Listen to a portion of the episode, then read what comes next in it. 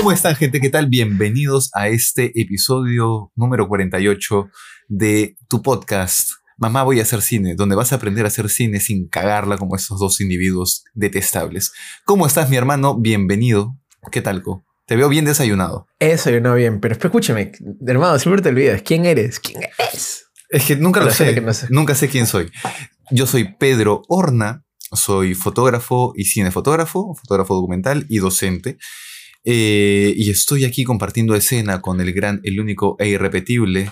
Sebastián Plasencia Gutiérrez, también conocido como Plas. Soy director y guionista. Y a ver si te puedo responder. ¿Qué- este, pues bien, bien. Ese, pf, tío, justo. Gracias por mencionarlo. Ah, porque yo también te dije que quería mencionarlo en el podcast. Por algo lo dije. que me acaba de meter un desayuno brutal. Eh, Con, esa es una receta de mis recetas favoritas, que básicamente es una pizza pesto de desayuno y escoges un pan pita, lo partes a la mitad, Uf, lo cubres con pesto cada parte. En este caso, como estoy ahorita en España, le he puesto jamón serrano. Pero si estuviera en Perú y no tuviera tanto dinero para comprar jamón serrano, porque el jamón serrano es caro en Perú, este, lo que haría sería ponerle salami, ya sea cual- cualquier salami, pa, salami, unas tres rodajas por, por, por, por pedazo de pan. Lo cubres con un queso mozzarella Uf. al horno, máxima potencia, unos 10 minutos, y pa, tío, sale una, una, una fucking locura. Y eso que yo no me echo el pesto, yo compro el pesto de la marca Acnesi, Ya. que este, creo que en Perú también venden. Varila no recomiendo, gente. Varila no, a mí me parece feo. Y yo amo el pesto. Yo soy de las personas que en un restaurante cuando tienen y en la carta dice tallarines al pesto, le pregunto al mozo, señor, ¿esto es tallarín al pesto o tallarín verde? Me dicen, no, joven, es tallarín verde. Entonces, ¿por qué chucha dice pesto? Soy de esos que, que preguntan, Se asó. Se asó. perdón, Señores, ahora el podcast se llama Mamá voy a hacer pesto. Ya no va a ser Mamá voy a hacer cine. Perdón, perdón, es que me, es- es re- me encanta el pesto y me jode cuando ponen en un restaurante peruano tallarín al pesto y es tallarín verde. Son dos recetas diferentes. Este, cuéntanos, ¿cuál es el tema del día de hoy? El tema del día de hoy, y te lo voy a, a citar tal cual, es fotógrafos versus Instagram. La relación que tienen hoy eh, los fotógrafos y fotógrafas eh, con una red social que antes era plataforma eh, de difusión fotográfica y hoy es una red cambiante que no, no da un espacio al fotógrafo, ¿no? Y esto sale justamente porque es mi, mi tarea, mi final de- del curso de seminario de medios interactivos para la investigación social. Y Qué nombre tan largo. Sí, bueno, los cursos siempre. El otro curso es debates contemporáneos en antropología. Eh, y bueno, la cosa es que para mí esto es un, un frustre personal. Porque yo soy fotógrafo, hago fotos, y nunca me he considerado, de hecho, eh, varios amigos y exalumnos me joden de boomer, porque no domino las redes sociales como tal. Ponte TikTok, no lo domino, no lo entiendo. Pero ni siquiera tienes TikTok. Me, me he enterado que tengo TikTok. ¿Sí? me enteré que tengo un TikTok que en algún momento debo haber abierto, pero está ahí. Está ahí y no me acuerdo mi contraseña, ni mi usuario, ni nada, entonces no puedo entrar. Este, pero no, no lo uso. Y cuando uso Instagram, claro, todo es Reels. Ahora, tomemos en cuenta que, claro, hasta el 2018 Instagram estaba en su auge para el fotógrafo. Las interacciones eran súper, súper fluidas a cada rato con las fotografías.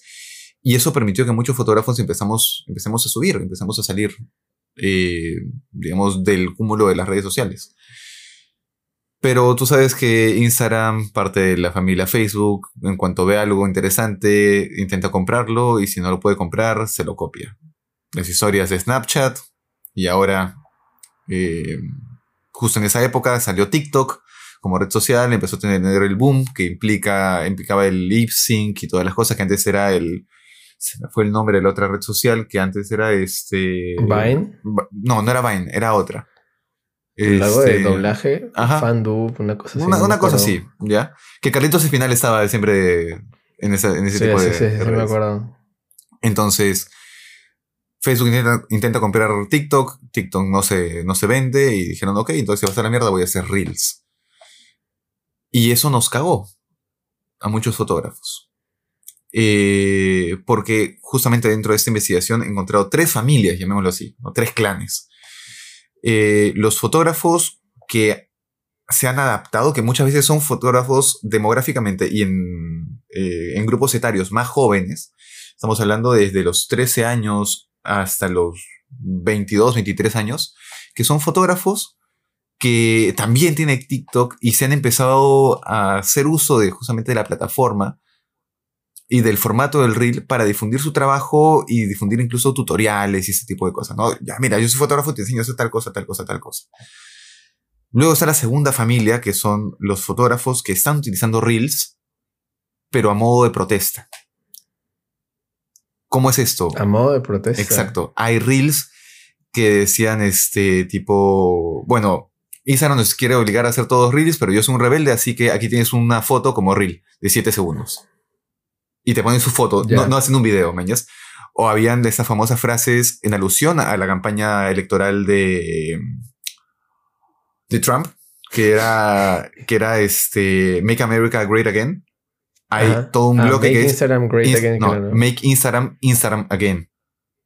Y es muy fuerte, mañas, porque ya te está diciendo ¿Quién una... impulsó? ¿Kim Kardashian creo que lo impulsó? Creo que sí.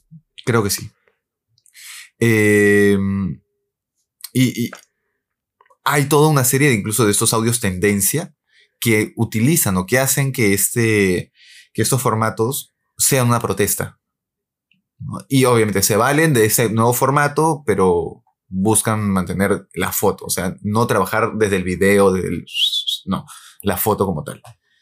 Y el último grupo, somos una pequeña resistencia, que lo que hacemos es nos cagamos en los reels.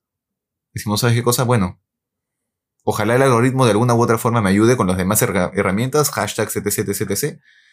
Pero este, no subimos reels. Porque no se nos da, porque no, no hemos encontrado de repente la tendencia correcta, o que es mi caso, por ejemplo, no encuentro una tendencia que a mí me, me motive para mostrar mi trabajo, porque para esto, mi trabajo encima no es muy comercial, yo soy documental, es investigación fotográfica. Entonces, al no ser tan comercial, no hay muchos audios que calcen con esa tendencia. Una vez hice un solo reel que me demoré un reorto en hacer porque no, no sé hacerlos. De verdad, no sé. Mis dedos no funcionan, no, no me sale. Este, del tipo, ese audio que es, uh, ah, oh, Ah, ya, sí, lo he visto. que con cada, digamos, sonido, Sí, que lo va ponía, editando. claro, vas editando, que era el RAW, el calibrado y el color grade y final.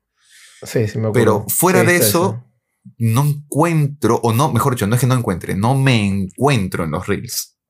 Y otros fotógrafos también que son de, o ya de mayor renombre, o de, digamos, mayor edad también, que simplemente dicen, no, lo- mi cuenta es fotográfica. Y solamente publican fotografías. Y entre ellos puedes ver a Annie Leibovitz, puedes ver a Steve McCurry, puedes ver a Sebastián Salgado, si no me equivoco, y fotógrafos ya de un peso bastante amplio. Pero al mismo El tiempo... Chivo Lubeski también creo que se lo publica. Exacto. fotos. Entonces, y aparte también fotógrafos más, llamémoslos del, del grupo de los tíos, ¿no? Este que su trabajo es fotográfico y no se encuentran en los reels tampoco y simplemente publican fotos. Y es esa pequeña resistencia que mantiene netamente su visión de, ok, mi trabajo, mi, mi feed es fotográfico. Y es interesante porque ahí tenemos el tema de los archivos. El feed termina siendo un archivo, es, es un álbum. Pero ya, acá yo, yo quiero interrumpirte. Cuéntame, cuéntame. Porque yo, ¿sabes qué siento? Yo siento que el feed, o sea, el eh, Instagram no es un portafolio. O sea, yo creo que no debería ser utilizado como portafolio. Ya. Creo que este Instagram, al ser una red social, es un lugar donde puedes subirse lo que te da la gana. Si quieres, puedes llevarlo como portafolio. Ujú. Pero creo que su. Incluso hasta la forma en la que está presentado el feed y que la gente a veces hace sus fotografías de 9, de 6, Ujú. de eso. A mí no me gusta, por ejemplo. Ya. Porque cuando las ves Ah, en cuando haces el grid, así el, el grid así sí, separado. o sea, Ajá, yo, lo, ya. yo lo he hecho en está estable, Ujú, porque eso lo hemos conversado con Grecia como una idea para el corto, no como para página del corto. Pero yo creo que si tú eres fotógrafo, y esta es mi opinión claramente, lo que debería ser tu portafolio es tu portafolio. O sea, una página web Ujú. como portafolio. Y. Instagram debería ser simplemente la, O sea, alguna forma de entrada o un canal que te lleve al portafolio for real. Porque Completamente de acuerdo. Se, se, pixelean las fotos, no son tan grandes, o sea, no se ven tan grandes. Ahora, justamente en torno a eso va la investigación, porque antes sí era un portafolio. Y de hecho. Que siempre. Yo no creo que fue un portafolio. Yo creo que la gente lo usaba como portafolio, pero nace como álbum. Siendo que nace como un álbum de fotos. Ya, te, cuento por qué no es un álbum. Se convierte en portafolio. te cuento por qué es un álbum. Estamos hablando, estamos hablando de, un, de una lectura que se llama Instant Archives, eh, los archivos instantáneos. Y no llega. Disculpa, ¿a qué te refieres con lectura? Es, una, lectura, Sí, es una lectura de verdad. Ya que se llama Instant Archives, archivos instantáneos. Y ahí mismo te menciona que Instagram no puede ser trabajado como un álbum, porque un álbum, la lógica del álbum es archivar. Ya. E Instagram no te permite archivar porque ese archivo son archivos instantáneos. ¿Qué pasa? Cuando tú estás scrolleando, ves una publicación y dices, ah, paja. Y de repente dices, oye, quiero volver a verla. Y ya dices actualizar, es muy difícil que te vuelva a aparecer la misma publicación. En es cierto. Entonces. Pero le puedes guardar. Claro, pero esa es una herramienta, digamos, nueva que te permite guardar y este y tú lo estás guardar siempre estado guardar siempre estado lo que es nuevo son las colecciones claro a eso a eso voy pero o sea este el tema de guardar ya vamos a entrar a otro, otro bloque que es el apropiarse el apropiacionismo del, del material pero este justamente con el tema del scrolling estás scrolleando scrolleando scrolleando y de repente dices oye espérate acabo de pasar una foto que estaba chévere y ya no la encuentras. ¿Por qué? Porque la lógica de la red social ahora es la instantaneidad. Incluso el mero hecho de que las historias duran solamente 24 horas hace que sea completamente instantáneo. Y claro, el autor los puede archivar, pero no el usuario de la red social común y corriente. Entonces, ¿qué pasa? Ahí es cuando tu propio feed sí se vuelve un archivo, pero no el, la lógica del, de la red social. Incluso, te la pongo de esta manera. Instagram era para fotógrafos. ¿Por qué? Compáralo con Facebook. Facebook, las publicaciones siempre eran un texto grande acompañado de una foto. Incluso, ¿cómo se llamaba la página de inicio de Facebook? Facebook page. Noticias. Ah, ¿verdad? Pues no. Sí, sí, sí. ¿Y qué es? Era la lógica del diario. Las noticias es un texto grande acompañado de una imagen. En cambio, en el caso de Instagram, el mismo formato de Instagram te ponía ver más porque no priorizaba, ¿no? priorizaba el texto, priorizaba la imagen y era la fotografía y tú veías fotos y fotos y fotos y estaba en esa época, claro, como no había historias y ese tipo de cosas, era netamente, quiero ver más fotos de este huevón. Cliqueo su usuario y veo y era el portafolio, es su portafolio.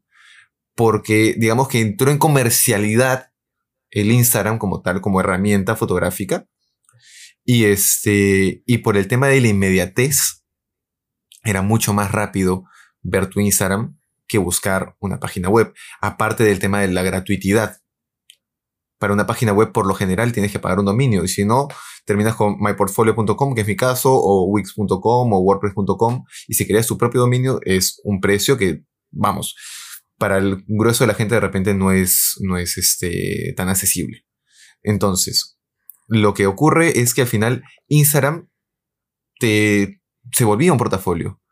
Y además, en su época era Facebook, tenías tu Facebook page y tu fanpage y te escribían por ahí. Claro, claro. De ahí, cuando tú tienes tus tarjetas de presentación, luego de esa, de etapa de Facebook page, ¿qué haces? En tu tarjeta pones, claro, tú este, tu número, tu página web si es que la tienes, pero lo que va obligada es tu Instagram porque de esa manera también tienes, digamos, un pseudo portafolio, una, una compilación de tu trabajo, este, para que puedas mostrarlo. Y aparte de eso, está la forma de contacto. Todo portafolio, toda página web tiene una parte de contacto, que es lo que, también hizo Instagram, mandar contacto para que te puedan llamar, escribir o contratar directamente desde Instagram. Entonces, Instagram se volvió una herramienta de trabajo para fotógrafos era una herramienta de trabajo. Ya era obligado que todo fotógrafo tenga Instagram. Incluso había una frase que decía, qué loco que la empresa más grande de fotografía a nivel mundial no venda cámaras. Y es que Instagram no hace cámaras, pero era lo más importante en, en foto, al punto que, claro, la red social que se pensó y se creó para fotógrafos era Flickr, y sigue siendo Flickr. Es una red social en la que solamente son fotógrafos y te comentas las fotografías o guardas en colecciones, tal cual como Instagram, pero con un formato más de Facebook. Pero casi no se usa. Hay, hay muy poca gente que utiliza el Flickr. Claro. Los fotógrafos terminamos en Instagram, hicimos Instagram un portafolio y luego cuando tiene el auge de TikTok, Facebook agarra y dice, ok, quiero eso yo también para que la gente... Hubo de verdad una migración importante de usuarios de Instagram a TikTok. Y a Instagram no le conviene perder usuarios. Entonces, ¿cómo hago? Compro TikTok, no me deja comprarlo. Copio el formato. Y cuando copio el formato, literalmente dijo, ok, funciona mucho el tema del TikTok, del bailecito, el tan, tan, tan, tan, tan, tan, tan, tan, tan, y toda la mierda. Entonces, eh, me atoré. Y dijeron, ya bacán, entonces que el, el algoritmo, digamos, priorice el uso de Reels. Tú, por lo general, tú agarras Instagram y entras a tu For You page, entras a tu buscar, y el 90% de lo que vas a ver ahí son compilaciones de Reels. Y es muy poco probable que te salgan fotos, o por lo menos cuatro fotos o cuatro publicaciones juntas de fotografías para mirar. ¿Sabes que me sale bastante y que creo que también se ha vuelto bastante popular?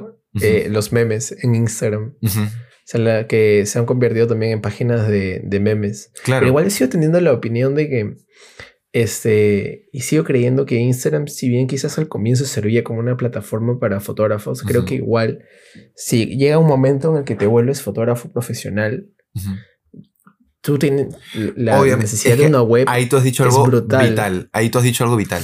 Si te vuelves fotógrafo profesional. Claro, claro, porque esa es la, la idea en general de todo. Y creo que Instagram es un primer acercamiento Exacto. a eso. Y ahora, también entiendo que las tendencias en general en todas las redes sociales, en todas, es consumir videos. YouTube con YouTube Shorts, que en Ujú. verdad no sé si alguien usa YouTube Shorts en Latinoamérica. Ya. Me imagino que debe ser súper popular en Estados Unidos. Ujú. Porque MrBeast y MKBHD tienen YouTube Shorts. O sea, solo canales de Shorts. Claro. Pero Facebook se ha vuelto también una brutalidad con los videos. Es más, Luisito, Luisito Comunica en una entrevista en cómo funciona tu negocio, comenta que el 40% de su negocio, proviene, de su ingreso, proviene de videos en YouTube y en Facebook. Y, estos, Ujú. y en Facebook publica videos diarios, que son esos como memes Claro. que se recontraviralizaron. Entonces, este, lo que también siento es que a, a medida que cambia, realmente que cambia el juego, ¿no? O sea, porque cambia Es que ha cambiado, definitivamente. el, el juego, el- no, no, no, no siento que haya sido como en detrimento de, de fotógrafos y con ganas de cagarlos, no, sino que claro. No, el no, tipo no. de, claro, el, el tipo de consumo de usuarios es diferente, incluyendo nosotros dos, que tú me mandas Claro. 10.000 reels al día. claro. Y me los veo todos, pendejo, me los veo todos y te respondo todos. Todito. Eh, y yo también te mando Sí. mil reels al día, pero curiosamente Escúchame, calidad tus reels. Calidad tus reels. Son calidad, Calidad, tío, son obvio. cal- sí. Son selectos. Pero algo que me...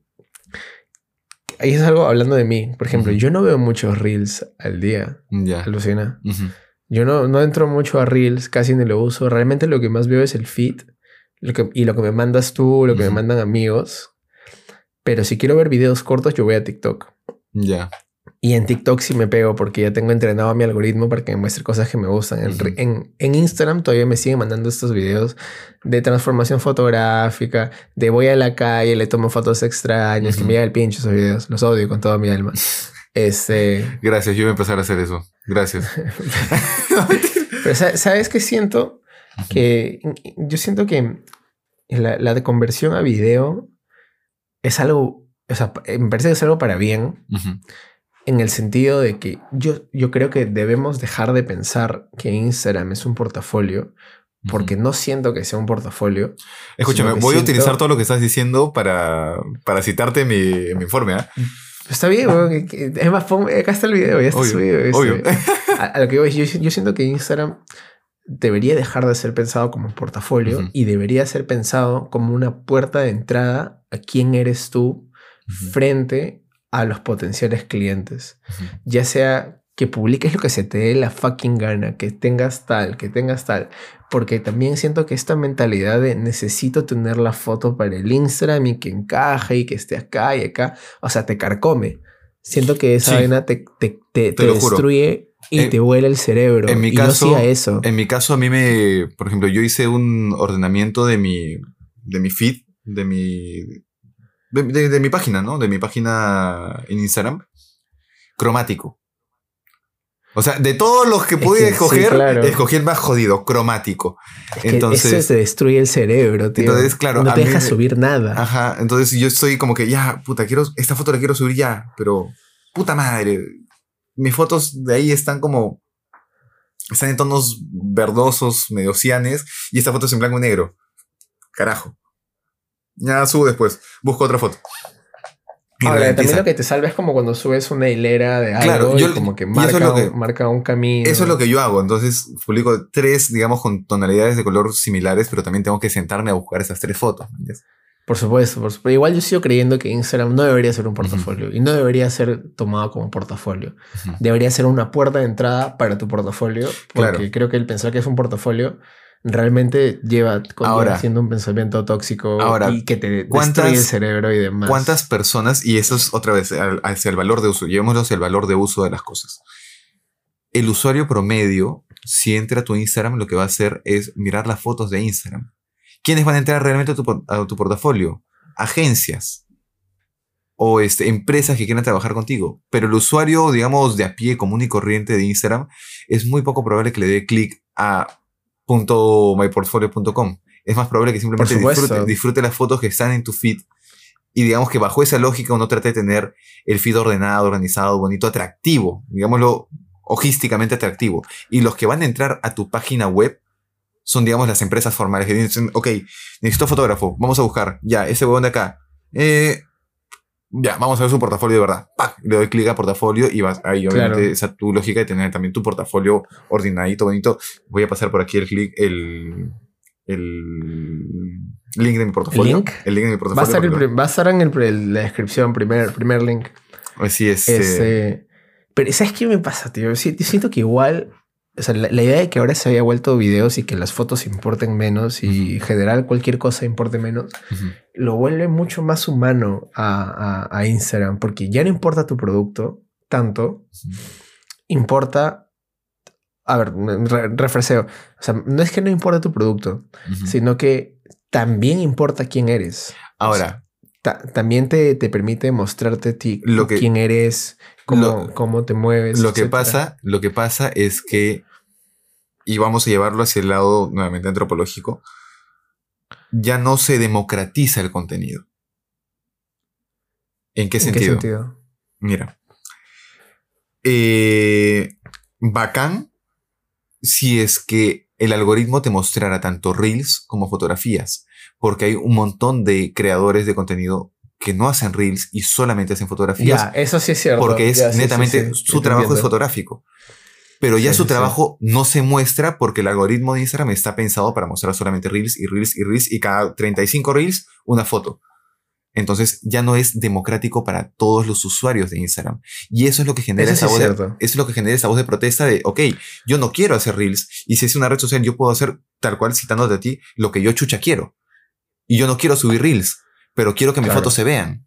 Quiero tener alcance con mis fotos. Porque chucha Instagram no me deja que también se viralice mi, mi trabajo, ¿no? Y solamente viraliza reels. sí, sí, coincido. coincido, Entonces, coincido. Esa es, digamos, el, el, el punto de la voz de protesta de la comunidad fotográfica, llamémosla puramente fotográfica, ¿no? Claro, que se por- empuje reels de la misma De la forma misma que forma que fotos. perdón, que se empujen fotos de la misma foto que Exacto, reels. exacto. Ya, ya te entiendo, ya te entiendo. Entonces, eso, mira, hay todo una, un estudio que es la banalización de la fotografía y no banal en el sentido de banal que ya no importa, sino banal que, que es hacerla más popular, más democrática, ¿no? Pensémosla desde el proyecto TAFOS, que fue un proyecto fotográfico aquí durante los 80, que se hacían talleres de fotografía para la gente que vivía en los conos y toda la cosa, y se les daba, se les, se les otorgaba cámaras fotográficas y ellos fotografiaban su cotidianidad y se generó el archivo TAFOS, que era el archivo de la visión este, peruana, eh, del peruano de a pie que aprendió a usar fotografía y se, registró su, de- su día a día. Empezó eso. Luego cuando se rebanaliza la fotografía, cuando salen las cámaras descartables. Y todo el mundo podía tomar fotografías y ya no tenías que contratar a un fotógrafo para... No, tú también podías registrar tu mirada. Pero existía la lógica del, del archivo, existía la lógica de la publicación de las fotografías de una u otra forma. Luego, Instagram te permite banalizar nuevamente la fotografía porque, en primer lugar, el mero hecho que ya tengas un celular con cámara la democratiza mucho más. Subes la Claro. fotografía a una red social que está pensada en fotografía, se democratiza y se publica mucho más. Aparece el video, chévere, tienes tus reels y tienes tu video y tus fotografías, chévere, pero de ahí a que el mercado fotográfico le quites el espacio de publicación y que solamente, eh, literalmente, la gente que va a ver tus tus publicaciones es la gente que te sigue solamente. Y si solamente publicas fotos, no vas a tener nuevos seguidores. Ahora, yo tengo una pregunta. Ajá. ¿No crees en ese caso que los fotógrafos deberían evolucionar? y Definitivamente, adaptarse- ya hay, ya hay toda esa corriente. A, a hay, esto. hay, justamente por eso te hablé de las tres familias.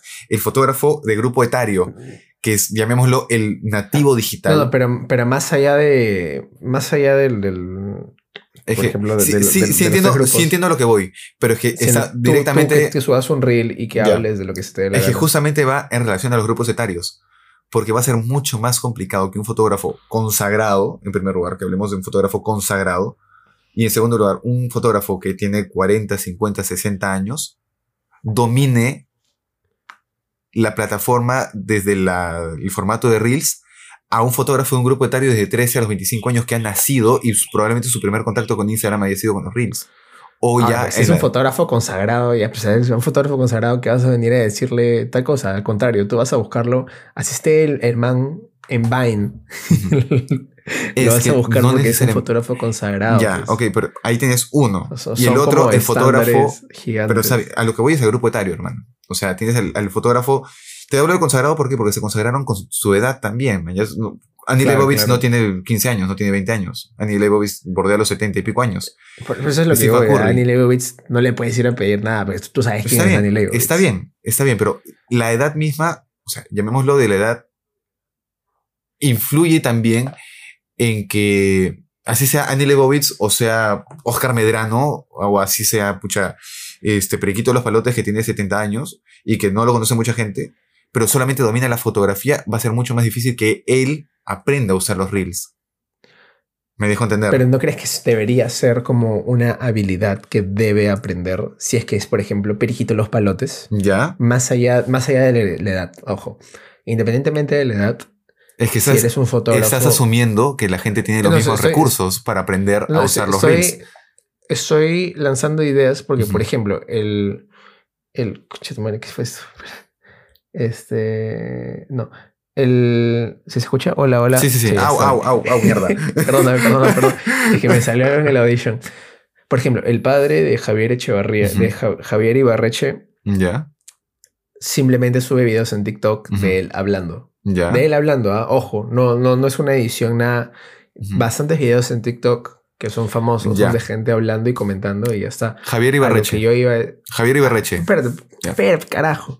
Al- a lo que yo voy es. Si hay. Y hay un montón también de, de, de personas que simplemente se graban, lo suben a, a- a Instagram o lo que sea y ya está. Aprender a usar una cámara igual digital es una curva de aprendizaje. Claro.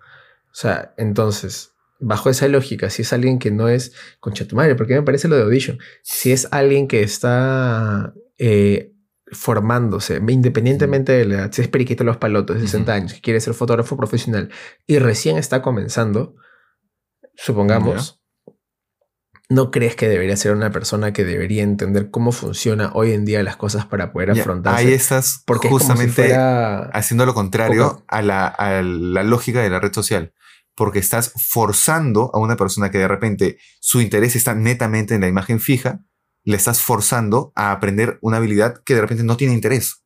En la cual no tiene Es que interés. yo, estoy pensando, yo estoy pensando en que si yo soy, por ejemplo, un fotógrafo de hoy en día y quiero jugar con, la, con hoy en día, tengo que entender las reglas del campo de juego de hoy en día, Ya. a diferencia de las redes del campo de juego de hace 20 años. O Ya. sea, si tú quieres jugar el juego de la fotografía profesional o la cinematografía profesional, lo que sea profesional, Es tienes que adecuarte Ahí, ahí lo que me estás diciendo es que ya no día. existe el juego de la fotografía profesional. Me está diciendo que existe el juego de la fotografía para redes sociales. No, yo estoy, estoy diciendo que existe el juego de la fotografía profesional. Es que me la pero estás- que la las estás redes- pero escucha, pero escucha, escucha, pero- Pero las redes sociales, hoy en día, son una herramienta para que te lleven a la fotografía profesional. que y al mero hecho- como piezas de ajedrez es que ya no. para moverte. Ahí estás vinculando una con la otra. No puedes netamente. eh, o sea, la fotografía debería, debe funcionar independientemente en las redes sociales. Entonces, ahí lo que tú me estás diciendo es que no- ya la fotografía no existe sin redes sociales. Porque si quieres ser fotógrafo. no, es que, es que realmente. ¿por- ¿Por qué hacemos esto? A ver, ¿por qué hacemos Mamá Voy a hacer cine?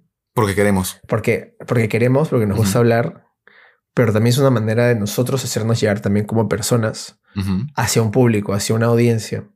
Esa audiencia va a saber quiénes somos nosotros, Ya, ok. nos va a seguir en Instagram o en TikTok o Ok. donde sea, va a ver lo que hacemos, pero finalmente es un canal de comunicación para presentarnos al mundo y que el mundo tenga, Ah. sepa que existimos dentro del juego. Entonces. y nuestros productos son como, o, o por lo menos mi Ujú. approach a las redes sociales Ujú. es ese. O sea, yo como director o como guionista sé que necesito estar en redes sociales porque cuando saque una película quiero que mi audiencia vaya a ver esa película y que aparte mi audiencia Ok. se lleve un poco de mí, se lleve un poco de lo que tengo, lo que hago. Por- y esto es debido a un cambio de mentalidad eh, eh, por las Es reglas que de hoy en día. otra vez, hay entonces- tanto contenido hoy en día. Es que otra vez, ahí, final ahí ya estás matando el concepto de democratización, porque estás forzando a alguien que no quiere hacer algo en específico a hacerlo porque las reglas del juego lo dicen.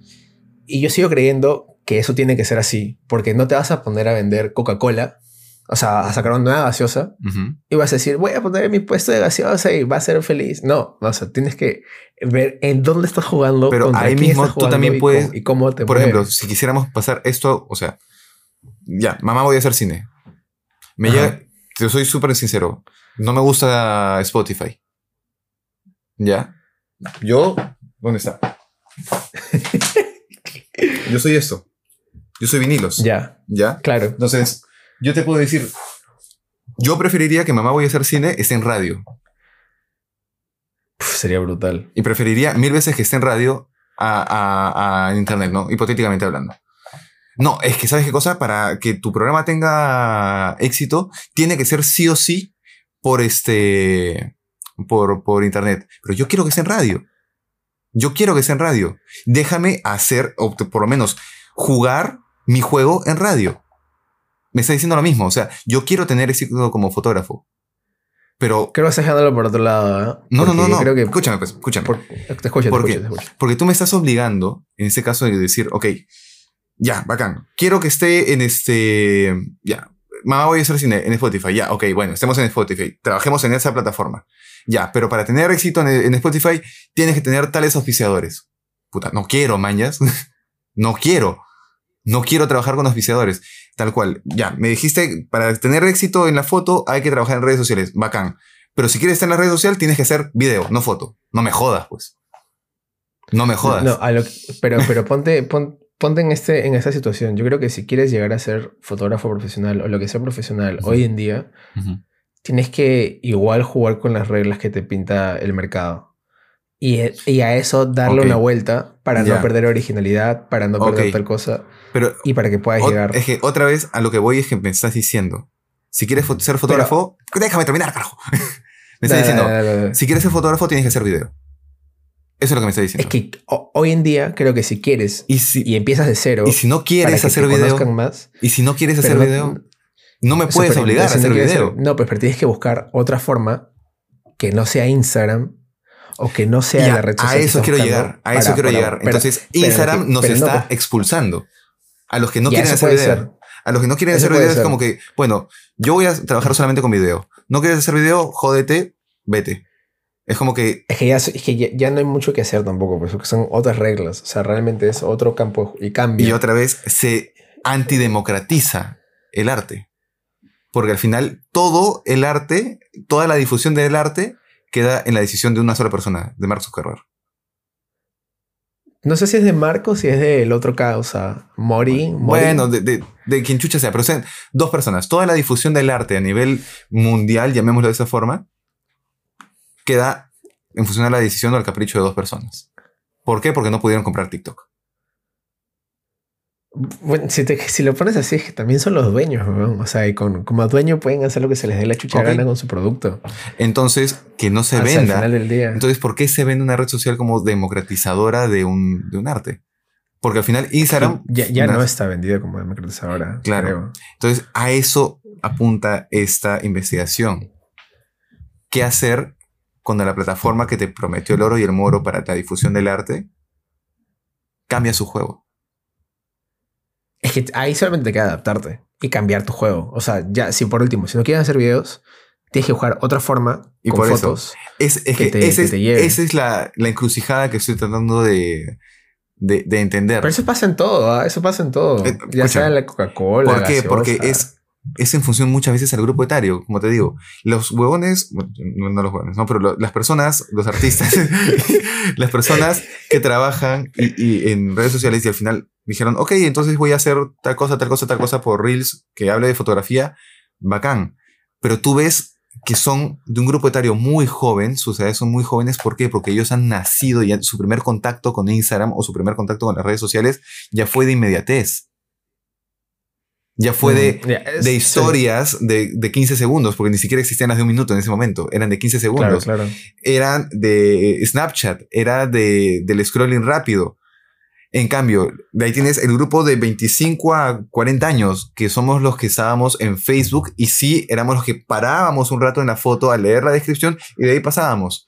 Y eso coincidentemente entra en el grupo de los fotógrafos que dicen, bueno, voy a utilizar Instagram porque en función a edad, digamos que sí, soy un inmigrante digital, no soy un nativo digital, soy un inmigrante digital que si bien es cierto, no quiero hacer reels, pero tengo, digamos, la capacidad o, digamos, la gente en mi entorno que me puede enseñar a hacer un puto reel y seguir en el puto juego este, de mierda de las redes sociales, porque puedo aprenderlo, porque uno, digamos que estoy en, en- en un contexto de edad, espacio, tiempo en el que puedo aprenderlo.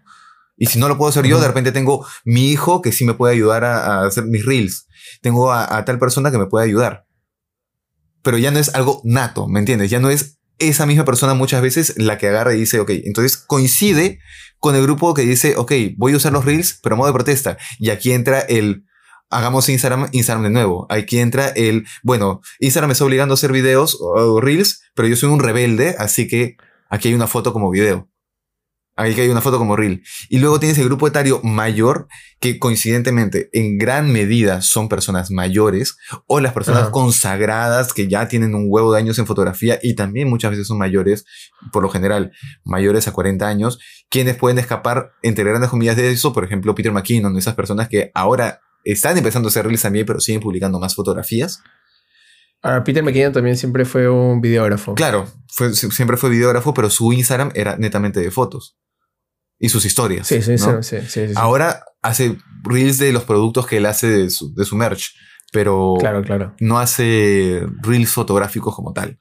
Pero de ahí, el grupo etario que está sobre los 45, 50 años en adelante, si es que tiene reels, no los han hecho ellos. Y la mayor parte de las veces solamente se dedica a publicaciones o el video publicado como publicación y no como reel. Entonces, eso me lleva a entender que el juego de esta red social que tú estás llamando, este bendito juego, este bendito mercado, no se democratiza. Porque el mercado entonces está pensado solamente para personas de 13 a 40 años.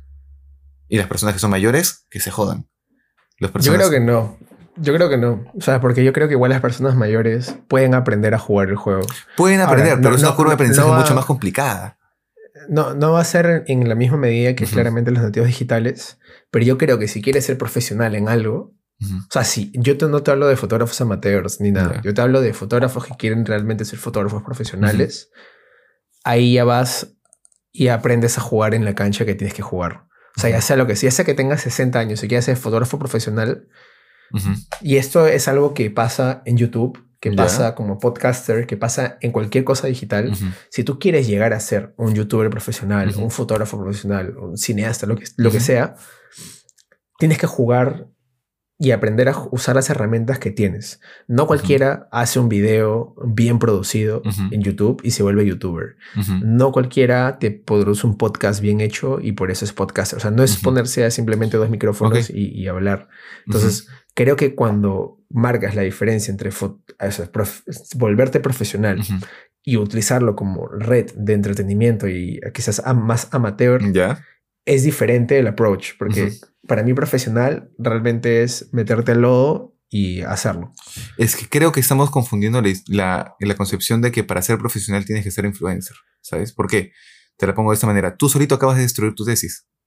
Ujú, Porque No cualquiera que hace un podcast así, este, bien hecho, es un podcaster, tal cual. Y a la viceversa funciona de la misma manera. Y mira, yo no hago reels. No me, no, no me nace. No, no, no soy alguien que haga reels. No me veo haciendo reels.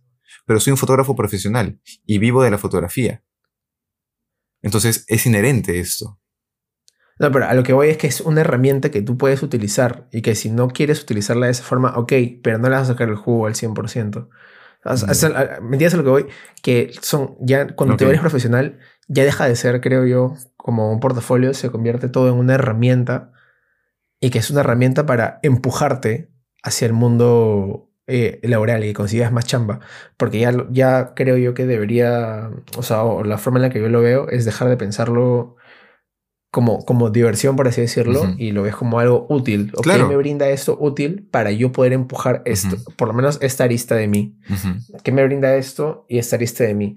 Y, cl- y claramente lo que buscas es que sea un contenido que te realce como profesional y que te trate de elevar hacia potenciales clientes, hacia un mercado nuevo, hacia nuevas cosas. Y hacia el final del día, creo que para jugar en el campo profesional, vamos a tener que, igual todos, creo yo, movernos en, en videos, ya sea de alguna u otra forma, sin dejar de lado y sin dejar de, de el hecho de que las fotografías que uno tome sean geniales. Pero las redes sociales, hacia el, igual hacia el futuro, van a cambiar. Es que, O sea, otra vez, te- Twitter está cambiando a, de nuevo. a- igual a eso también, voy. Lo que estás haciendo es literalmente decirme el discurso de que la fotografía ya murió. No, no, no, no, no te que pongas no. palabras en mi boca. No, no, es que eso yo, es lo que yo te he dicho. escúchame. lo que estoy diciendo Escúchame. es que las fotos Mira, en Instagram siquiera ya me no dejas están. hablar, concha tu madre. ya. Ya, debate bien, mierda. ¿Por qué? Porque ni siquiera.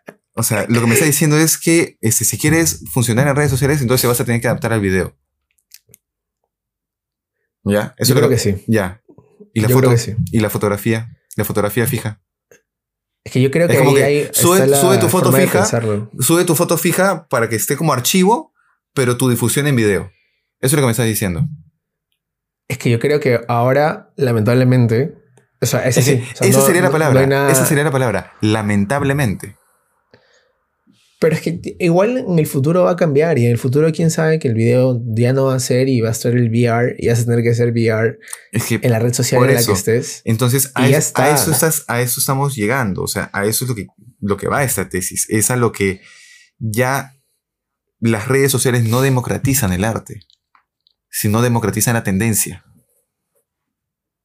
Eso es lo único que hacen. Sí, eso sí, eso es cierto.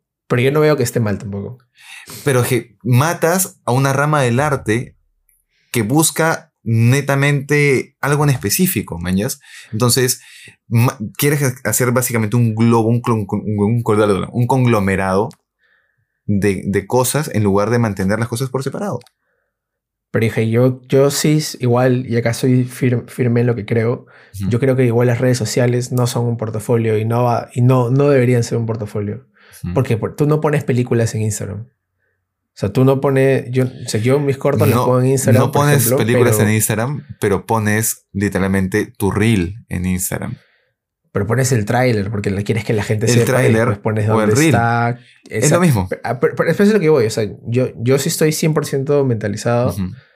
a que en un futuro esto puede cambiar. Y por mí está bien, porque Ya. las cosas cambian.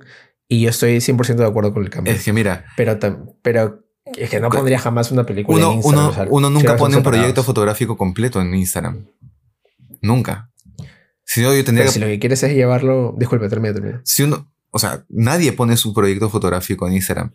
Y otra vez, tu portafolio mismo o tu reel como director de foto no tiene toda tu película, no, tiene 40 no, no dura 10 minutos, man, dura un minuto un reel audiovisual. Y ese reel audiovisual puedes tener un tráiler pequeño en Instagram y es parte de tu portafolio de Instagram. Es un Instagram Ujú. de portafolio. Y obviamente fuera tienes otra cosa completamente distinta. En mi portafolio como tal tengo el proyecto completo de Bacamboy, tengo el proyecto completo de Judy, tengo el proyecto completo de Sonidos del Río, tengo el proyecto completo de, de Folclore de los A la Milagros, chorrillana. tengo el proyecto completo de La Chorrillana y en Instagram tengo cuatro o Está cinco muy fotos. bueno, eh, está muy bueno. Lo, he- lo he vuelto a ver hace unos días. Está bueno eso. Este, pero tengo las fotos que a mí más me gustaron de ese proyecto en Instagram. Y eso es un portafolio también. El tenerlo en Instagram es un portafolio también. Que no esté completo, llámalo un, un, trail, un trailer o un teaser de portafolio, pero termina siendo parte de tu portafolio. Y está bien. Coincido contigo. Yo coincido contigo. Está- y pero eso, creo- eso no está mal, pero muy aparte de eso tienes tus redes sociales. Yo me acuerdo que en otra época era como que también tu teaser de portafolio era Instagram y tu portafolio general era tu página de Facebook. Y lo linkeabas. Eh, sí, sí, 100%. De- de Sí, ahí- ¿Verdad, no? Sí. Claro, de ahí, o en otros tiempos, antes de eso era tu portafolio, así, tu teaser de portafolio estaba en Facebook y tu portafolio general estaba en Flickr. Mm, me acuerdo de eso también. Igual, eh, o estaba en. Facebook y tu portafolio general estaba en Behance.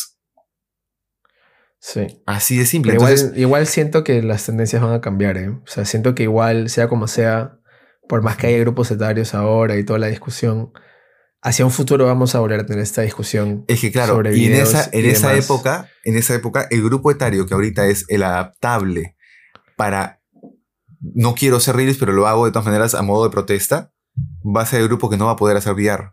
Y el grupo que está ahorita en este en toda la tendencia de- del uso de los reels, va a ser el grupo que va a decir, puta, yo quiero de repente seguir en reels, mañas, y, y voy a usar el VR para para pedir que sea Instagram, Instagram de nuevo, porque yo lo conocí. con, con Reels, claro, claro. yo lo conocí con Reels. Instagram, Y va a Instagram, Reels el nuevo usuario que va a decir, bueno, me adapto al 100% porque yo nací en la época del, del VR y la discusión se va a volver hacia el mismo lado y vamos a seguir bajo el mismo problema porque ya Instagram mató, ahí sí mató la foto y está asesinando al reel y está metiendo netamente VR. Entonces, desplazas al arte, desplazas las corrientes Es que artísticas. yo no siento eso. ¿Sabes por qué? Porque yo no siento que Instagram sea una plataforma para el arte. Es que para mí Instagram es una plataforma para el entretenimiento. Entonces, no para el arte. Lo que pasa es, o sea, estamos Y hablando eso que... es porque creo que es noci- nociones diferentes de la misma plataforma. Mira, lo Ah, que ojo. pasa es que tú estarías diciendo que para que estamos en, en modo Duchamp, que el, el, el- el ordinario es arte porque está solamente en la galería. ¿Te das cuenta? No, pero es que ahora en Instagram no me vas a decir que un video de alguien tirándose un pedo es ¿Cómo arte. se llama tu página personal de Instagram? Es tu galería. Ay, no me jodas. Huevo, es que no, te lo, O sea, estoy, es- te lo es estoy que- diciendo de esa o forma. sea, es una, Es, es, una galería, no réplica. por es por lo mismo que te decía que Facebook era un periódico. ¿Por qué? Porque tu sección principal era noticias. Pero hermano, era, ya no lo es. Claro, O es que ya- Facebook- por nadie usa. Facebook. Ya nadie usa No, Facebook. Igual Instagram tampoco lo es. Ya, ya fue, Instagram ya en su momento, en su momento fue un espacio de difusión de arte. Igual que Facebook, pero ninguno lo son. Y No, Facebook- no existe. Facebook-. Facebook era difusión de noticias. Hermano, en Facebook te volvías millonario con una página brutal de Whatever Tomorrow se volvió millonario. Mox. Ponías un video y te volvías, o sea, y que pegaba y te volvías millonario. Ahora ya no, pues. Dije, ya fue, ya. Es que ya, ya no. O sea, ya- tienes que simplemente cambiar de chip. Ya fue. Y. Instagram ya no es para el arte. Es que ya, O sea, yo, ya no yo es. en lo que estoy en contra es de ese tienes que. Me dejo entender. Es que tienes que aceptarlo. A ver, si no quieres jugar con las reglas, no las juegas. Es que Pero. es, te das no cuenta que es, una imposición. por es una supuesto imposición. Escúchame.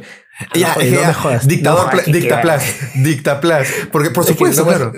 Pero es que no vas a ir a YouTube y yo voy a ir a YouTube y voy a decir, o sea, es que YouTube voy a poner mis fotos. Pa. Es que YouTube ni siquiera Cuando te deja YouTube- poner fotos. Puedes ponerlas como publicaciones cuando tienes este, una cierta cantidad de seguidores. Este, o, o es que tienes que aceptar lo, lo- ¿Qué- ¿De qué me sirve que me No, queje? es que no tengo que. tienes que acceder. No tengo que. Entonces salte de Instagram. Es que claro, Claro. pero no hay una plataforma que, o sea, sea funcional para estas, este, para, para esas ramas del arte. Yo sigo pensando que los portafolios son la, la- el, o sea, las páginas web son la plataforma ideal para lo que quieres hacer. Ya. Y otra vez, ahí estás obligando a una persona a aprender HTML, estás obligando a, a Pero lo puedes familiarizarse hacer con con... Wix también. O sea, lo puedes hacer con Wix y ya está. Tú lo estás diciendo ahorita porque tú has llevado taller de proyectos digitales y sabes que te han enseñado a usar Wix o te han enseñado a usar por- WordPress. Alguien que no Ahora, tiene... yo, yo, aprend- yo aprendí a usar WordPress en YouTube. Ya, yo O no sea, sé usar WordPress. página- Yo no sé usar En WordPress. YouTube, loco. O sea, es que en YouTube está todo el tutorial de cómo he hecho yo la estúpida página de Renderverse. Y he comprado mi host viéndome un tutorial de una hora. Es que, y otra vez, es lo impositivo. Y las redes sociales, en cuanto se vuelven impositivas, Las redes sociales son muy impositivas siempre. no fueron siempre impositivas. Pero es que ha cambiado pues, el mundo, tío. Ya- ¿Y sabes cuándo se vuelven impositivas? Cuando empieza a jugar el juego de la publicidad dentro. Sí, sí, sí, sí. Pero, ah, su tío, ese es otro debate. ¿Ya? Gigante. Por eso, por es ejemplo, debate gigante. por no, eso- ese es para el otro Mira, episodio. y por eso te digo, Llevamos una hora y diez. por eso te digo que para mí, por ejemplo, si tu publicidad invade y corta mi video de YouTube, yo no uso tu servicio. Por mil. O sea, a mí me llega el pincho. Yo no uso, no uso Didi. No uso pedidos ya. Es más, yo le paro poniendo en el celular pausar este el, la, la publicidad y le paro poniendo por este ¿qué te parece? repetitivo, irrelevante o este el otro que era este, No, inadecuado, sí, inadecuado. Inadecuado. Le pongo inadecuado. y claro, y lo marco inadecuado para que me deje salir. Entonces. ¿Pero por qué? Porque las redes sociales se vuelven un espacio que netamente cobra por la publicidad. Si vas a agarrar y cobrarme a mí por el ingreso, por el uso, no sé, un fee mensual, pero me vas a dejar sin publicidad tranquilo en Instagram y me vas a dejar este, publicar netamente el contenido que yo lo voy a hacer, ¿sabes qué, compadre? Yo te pago el fee mensual y no me interesa. Pero sabes que en Instagram puedes este, tú filtrar tu feed como tú quieres también. Claro. Con las, hay una, una vaina que es las estrellas, Ajá, destacados, creo. Claro, que. destacados. Entonces, Entonces, tú marcas ahí con quién quieres estar. Entonces, pero no te permite tipo, o sea, claro, al, al volverse netamente uno de los ingresos más fuertes de, de Instagram o de las redes sociales, el tema de la publicidad. Entonces la publicidad agarra y también se hace uso de los reels y todo se vuelve cíclico y se vuelve un, un bucle interminable. Sí, es que, Entonces- que ya fue, ya no hay, no hay forma de cambiarlo. Simplemente hay que como te acostumbras y, y tratas, creo yo, de buscar otra forma de mover lo que tienes. Y si no es. Instagram la plataforma que, que quieres, alguna otra se inventará o podrás sacar otra. Pero Ahora- algo, algo aparte de ver si es que quieres Mi- mantenerte mi- con solo fotos. Mi tesis final es que debe moverse todos los tipos de contenido por igual. Y no, monopol- mono- También. no monopolizar uno. Porque se ha También. monopolizado el reel al 100%. La gente que sube videos a Instagram no tienen vistas. La gente que sube fotos a Instagram no tienen vistas. Los ven solamente la gente que te sigue. Los ven tus amigos, También, tu mamá, sí. tu papá, tu hermanito Sí, sí, y tu perro. Porque muchos tienen Instagram con su perro. Este. y, de la nada ves. Y me, y me vas a decir que es arte. Claro, Pero escúchame, es que tienes espacio para el arte, tienes espacio para entretenimiento, tienes espacio para Por música, etc, etc, etc. Pero dales espacio, manjas. Que Dales es el espacio. entretenimiento y la gente lo usa para el arte y no es que haya sido Ya. Ahora, para lo otro. O sea, nuevamente. yo creo que es como así. ¿Qué es esto? Para el arte. ¿qué es esto? Es un vaso. Es un florero. Porque yo lo voy a usar como florero. Pero por supuesto, pero claro, es un puto vaso, ¿entiendes? Es un, no, es un recipiente. Que tú Pero, lo uses, o que ver, tú lo uses para tomar agua, lo vuelve vaso. Que yo lo use para poner una flor acá, lo vuelve un florero. Entonces, para. Ya, pero ¿para qué lo va a usar la mayoría? ¿Para el entretenimiento o para tomar agua? O sea, que tú ¿Eso lo usas para entretenimiento? O sea que. A ver, Palabras que tú lo uses, que tú lo uses como una plataforma artística, no lo vuelve una plataforma artística. Es la misma vaina. Ya. O sea, realmente es como que al final es lo que tú le das. Ya, ok. Tú le, tú le Es que puedes dar ese justamente a eso quiero llegar. Es el valor de uso. Porque si no, el Claro. museo es simplemente un edificio. Todo es, puta, esto que es. Claro. Acá es un cameo. Y si, y si tú, y si tú lo usas para mear, vuelves esa taza un urinario. Un urinario. Duchamp. Duchamp, tal cual. Pero a lo que ya un poco para, para ir cerrando la conversación, este, yo creo que es un poco complicado tu tesis. Porque, este, ¿cómo lo haces? Ya. O sea, ¿cómo, cómo, cómo logras... Mi investigación no busca darle solución al tema, busca entender el problema. Ojo. Ojo. Porque una cosa es darle la solución y es como decirte ya, este, no es, no es una investigación médica, no es una in- investigación este, que busque entender el, el cosmos o, o- y, y- y ver cómo, cómo viajar por un agujero negro y regresar sin morirte en el intento. No, es, Ajá, una, ajá. es una investigación que busca entender qué cosa es el agujero negro y cómo funciona. Ok. ¿Ya? Entonces, y obviamente puede haber críticas dentro de una investigación, definitivamente, y las hay, este, pero es una investigación que busca entender el agujero negro, que busca entender eh, la física cuántica, que busca entender el, el multiverso. No te está buscando crear otro multiverso. Me dejo entender. Entonces, yo lo que entiendo, busco entiendo. es dar respuesta al problema que te planteé, que era ese, de qué manera es que los fotógrafos y fotógrafas se relacionan e interactúan con una red social cambiante. Y ahí definitivamente es donde tengo que exponer yo estas tesis de, ok, la democratización de la, de la fotografía, la democratización de, de las redes sociales. No hay una solución porque, nuevamente, esas redes sociales, estas plataformas son dirigidas por una persona o dos personas. ¿Ok? Entonces, yo tendría que ser esa persona para dar resolución al problema. Claro. O podrías hacer un strike llamando a más personas y Ujú. iniciar un movimiento. Claro, iniciar un movimiento o, iniciar, o iniciar otra red social. O iniciar otro. es- Exacto. bueno, es un poco también al, al- a mi punto, pero Claro. te dejo terminar en tu closing Entonces, argument. Entonces, este, mi tesis... ¿Con qué, te, con, qué, con qué te vas, amigo? con, Cuéntanos. con lo que yo me voy es que este, las redes sociales deberían permitir ser mucho más democráticas. ¿Ok? Hay nuevos eh, contenidos, nuevos tipos de contenido, excelente, pero eso no tiene que, por qué matar a los demás contenidos. No deberían tener que matar a los demás contenidos. Si tú quieres hacer netamente foto, deberías poder tener la misma cantidad de visualización que alguien que quiere hacer netamente video o alguien que quiere hacer un contenido híbrido deberías tener el mismo tipo de, de, este, de alcance. O por lo menos que el algoritmo simplemente, hay una cosa que es que no te permite el algoritmo porque hay más alcance en uno y otra que el algoritmo simplemente te prohíba el alcance. Una cosa es que hagas Ujú. esto y otra cosa es que hagas esto. Me dejo entender.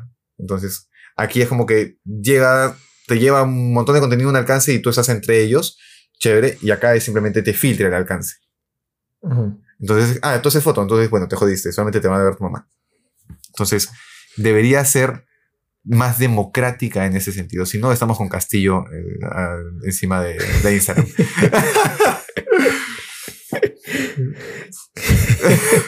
yo yo con, lo, con lo que me quedo es prácticamente lo opuesto. Yo pienso que a medida que cambian las redes sociales hay que simplemente adecuarse al nuevo juego que te ofrecen. Porque este, el, el mercado cambia y las cosas cambian. Y yo creo que van a seguir cambiando y van a convertirse en otras cosas. Y si estás en el juego digital, hay que, hay que acomodarse. Ahora, no, no hablo de gente ya súper prestigiosa como Annie Leibovitz, Steven Spielberg. Bueno, Steven Spielberg ni siquiera tiene redes sociales. Hay gente que ni siquiera tiene redes sociales porque ya son extremadamente famosos y no les importa nada. Y, y- y aparte quieren alejarse de toda la basura. Pero todo el mundo los conoce. Entonces, eh, creo que si, eres, si, si todavía no eres conocido y tu, tu juego y tu estrategia digital está en las redes sociales, hay que ap- aprender a adaptarse, creo yo, y aprender a moverse en los nuevos medios para, para darnos, darnos a conocer. Y eso es lo que va a pasar siempre, creo yo, y que vamos a ir cambiando y cambiando y cambiando. Entonces, básicamente, an- antes, básicamente Dime, dime. Instagram discrimina a los artistas y apoya a los influencers. Es eso. yo creo que no, porque, a ver, este, tú puedes ser artista, como Charlie Puth. ¿Ya? El TikTok de Charlie Puth es brutal. Donde él sale diciendo, ok, yo escuché esta canción que va como que pa, pa, pa, y luego hace otro, otro plano de tac, tac, tac, y hace de tac. Y, y es para promocionar su canción, pero lo hace de una forma. Muy artística. Realmente súper, súper artística. Ok, entonces, a eso, eje, ya. Creo que estamos en el, en el debate del que para ser, o para por lo menos tener alcance en, en redes sociales, hay que ser influencer. Es eso. Yo creo que hay que saber hacer video. Hoy en día. O- hoy, hoy- en día. en redes sociales. Ojo. Entonces, Instagram Y- y yo- lo que hace creo- es discriminar creo que al que eso. no hace video. Es que yo creo que como te digo, y esto ya lo, lo continuaremos en los comentarios. Ajá, Este, la gente lo, lo- lo debatirá en los comentarios. ajá. Este, yo sí creo que hay que cambiar la estrategia hoy en día para mover tus contenidos en redes sociales. O sea, eso es algo que yo sí creo. Porque, y también creo que más adelante voy a, voy a cambiar y voy a tener que adaptarme a otras cosas y bla, bla, bla, bla, bla. Pero es que es un poco lo, lo que es. ujú. Eh, y, y hay que, y, cre- y yo sí creo que hay que adaptarse en ese sentido. Yo simplemente siento pena por quienes van a tener que traicionar sus principios eh, artísticos o sus principios de contenido y van a tener que ceder ante la presión de las redes sociales a crear contenido que no quieren hacerlo. Ahora, también creo que va a ser más liberador. Principalmente por el hecho de, de que uno puede subir lo que se le dé la gana. Y es muy bonito realmente porque Ujú. hablando de alguien que estaba del otro lado, yo tenía mi feed, tenía los colores, tal, tal, tal, tal. Y llegó un día donde quería subir fotos con mi familia Ujú. y no podía subir las fotos con mi familia porque decía, oye, no hace match. y dije, ¿qué pasa si hago un video? Tiene que ser un super video. Es como que, no, lo bonito es que puede ser un video grabado como se me dé la chucha gana. Puede ser con el fondo donde hay una toalla atrás. Y al final lo más importante también va a ser qué es lo que digo, la forma en la que lo que, lo que comunico y, y no tengo presiones por el fit, sino al contrario, como te digo, siento que es bastante liberador. Pero nada, ya lo seguiremos la- el debate en los comentarios después de una hora y veinte de podcast De los cuales 20 minutos fueron sobre fútbol. de fútbol. Fácil esa parte la corto y la pongo como capítulo separado y la- Está mal, amigo. Bueno, amigo, te agradezco por el, el contenido para, para mi, mi trabajo. Este, ya sé qué cosas no voy a poner, así que No, pero está, o sea, No, a mí no, me, no, no. me encanta porque creo Ajá. que son dos posiciones muy diferentes, claro. también de do- dos, dos Ujú. profesionales diferentes, tú como Ujú. fotógrafo, yo como cineasta y, y- y- perdón, yo como director y como guionista, en el sentido que también, y que a mí me encanta el contenido digital y estoy muy atento de tendencias, muy atento de, o sea, de muchas cosas digitales. Este, entonces Y a- también y es a mí también. interesante tener... A mí también, Dos pero me tipos de gusta, voces. pero me gusta mucho el contenido digital clásico. Claro, claro, ya, yo soy más cambiante. Y yo, yo, soy- yo sí soy de, de- Ajá. de cambiar, entonces creo que son posiciones diferentes, Ahí tienen al, al- válidas. tienes acá al inestable. este, y si Y acá- algo y acá puedo el terco. claro, al terco, literal. Algo que puedo, que, que me gustaría recomendar tanto para ti como para la gente, son dos creadores que, me- que tienen debates muy, muy interesantes, que son MKBHD, que es Marques Brownlee, que él habla mucho de redes sociales. Di- Diría tres. Mr. Beast en el podcast de Colin y Samir, que su charla de contenido es brutal. Mr. Beast siendo el youtuber más grande que existe hoy en la faz de la Tierra. Este, y de ahí está Gary Vaynerchuk, que él está entendiendo hoy en día cómo funciona la estrategia digital, eh, tanto en TikTok, en Instagram y demás. Ujú. Así que creo que son tres voces que vale la pena escuchar. Está, está muy, muy interesante su- Ujú. sus comentarios y debates. Y el próximo capítulo será sobre como fotógrafo. Nos quedará OnlyFans. Que creo que he visto, ¿ah? creo que he Escúchame, visto gente es que otra vez, otra vez es el valor de uso de la gente. Si la gente que utiliza Instagram permitiera el uso también de fotografía, podría haber de- democratización. Oye, tío, tú podrías entrar Así- a Twitch. Así como yo, ¿Sabes por qué? Porque en Twitch, Twitch es streaming, ajá, pero la gente confunde streaming con juegos. ya, claro, Pero en Twitch, en Twitch está el, el man de Dragon Force, Claro. el guitarrista de Dragon Force, claro. y, streamea como hace sus guitarras. Tú, tú, huevón, ¿cuántas horas pasas al día en tu puta computadora? Todo el día. Tienes, tienes una cámara ahí puesta. Podrías streamear tu proceso fotográfico, cómo editas tus fotos. Si alguien te pregunta en el chat, lo comentas. Claro. Podría ser, sí lo he estado pensando, alucina. Justo hablaba con unos exalumnos y me dijeron, ay, profe, si te metes a Twitch y yo, pero no juego muy seguido. Me dijeron, no, pero no solamente es eso. Yo, "Mm, ¿Ves a lo ser". que voy? Y de ahí me dijeron, este, pero una hueá así bien, bien palta, me dijo, profe, pero tu cámara la puedes apuntar hacia tu cama y hay gente que te da donaciones por verte dormir. Y yo, Hermano, hay de todo. El internet es un lugar muy oscuro. ¿Qué pasó acá? ¿Qué, qué Sí, el ocurrió? internet, es un lugar muy Acá- el internet es un lugar muy extraño. Mm, no lo sé, Rick. Pero sí, sí, pero... sí, sí, sí. Ahora, OnlyFans es una plataforma de contenido adulto porque se usó, se empezó a usar así, pero Claro, Antes claro, era como Patreon. para fanáticos. antes era como claro, un claro, Patreon que básicamente te dan contenido de pago. de paga. Que ahora también lo ofrece YouTube. YouTube también tiene como. Puta, que Y ahora Instagram también, Instagram también con ahora- Hay Sí, de Instagram, no yo no sé si pagaría, puta, porque hueveo en verdad. Instagram, Sí. Instagram dos minutos al día, pa, ya está. Bueno, cerramos el podcast porque estás agradecido esta semana.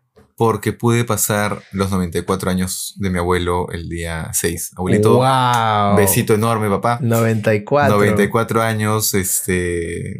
Me, me, me Ah, costó no sabía, mucho. No sabía, que era, no sabía que era menor que tú, tío. Sí, yo tengo 100. Este, de vida artística. Sí, fue, me, me dolió un poco ya, porque mi abuelito, supuesto, mi abuelito le encanta su cumpleaños, es fanático de su cumpleaños. Hasta hace pocos años antes de pandemia, él mandaba a sacar la, la mesa de la sala, la mesa del centro de la sala, y todos se tenían que poner a bailar. Y el que no bailaba era de Alianza. Así de simple. O sea, y dale siempre escucharán. Ya, este, pero ahora ya, digamos, 94 años, ya le cuesta un poquito más caminar y toda Por la cosa. supuesto, claro. Pero igual, él emocionadísimo por su cumple, feliz por Qué su chévere. cumple, y nos empezó a decir, sí, yo quiero mi paisito de manzana para mi cumpleaños. Ya, fuimos a comprarle su pay de manzana. Y estaba emocionado porque ya voy a estar con mis nietos, con mis hijos, vive acá abajo de, de mi casa. Entonces, chévere. Y su cumpleaños cae martes. Y yo los martes dicto de 6 a 10 de la noche en Toulouse. Entonces he llegado a mi casa a las 11 de la noche 11. y mi abuelito ya estaba acostadito, pero me estaba esperando y eso sí me dio una ternura porque mi abuelito no se quería dormir. He llegado yo y me ha servido mi cóctel de algarrobina para brindar con él y este, con su pedacito de, de pay de manzana. Yo le, le compré dos pijamitas y mi abuelito feliz con sus pijamas. A ver, ah, su- ya eso me lo voy a poner mañana, que no sé qué. Así que nada, feliz y agradecido con la, con la vida por permitirme disfrutar los 94 de mi abuelito. Qué lindo, qué lindo, qué lindo, Sí. qué bonito. Sí. Abrazo, Qué viejo. bonito. Qué bonito, Sí. qué bonito. Tú, hermano, ¿por qué estás agradecido? Yo porque pude tomar pisco sour después de bastante tiempo. Jessica me mandó por nuestro aniversario una caja con varias cositas peruanas. Este, ¿Te mandó, y había un- ¿Te mandó tarí o no te mandó tarí? No me gusta el tarí. ¿Y ají? ¿Te mandó algún tipo de ají? ¿O no Mandó comes ají? mayonesa a la cena. Mandó mayonesa a la cena. Sí, sí, sí, sí. Eso estoy Yes, muy contento. Yes, mírame acá, Yes. Gracias por preocuparte por este hombre. Gracias, gracias. La Este hombre a la iba, cena. iba a morir sin mayonesa a la cena, este tipo. La verdad que sí. Es que no sabes cuánto extrañaba la mayonesa a la cena. O sea, es, es que es una locura, es una delicia la mayonesa a la cena. Alicor, por favor, auspícianos. Por Este, favor. Y nada, había un, había un pisco acholado en la, en la caja. Y el martes, que fue feriado acá, invitamos a algunos amigos, eh, vinieron acá. Y acá en este país no venden jarabe de goma. No sé por qué no venden jarabe de goma. Entonces yo me hice mi propio jarabe de Ya, goma, que se llama jarabe azúcar natural. y agua. Se llama No, jarabe. no ven, no, no ven ningún tipo no de... pu- no no jarabe.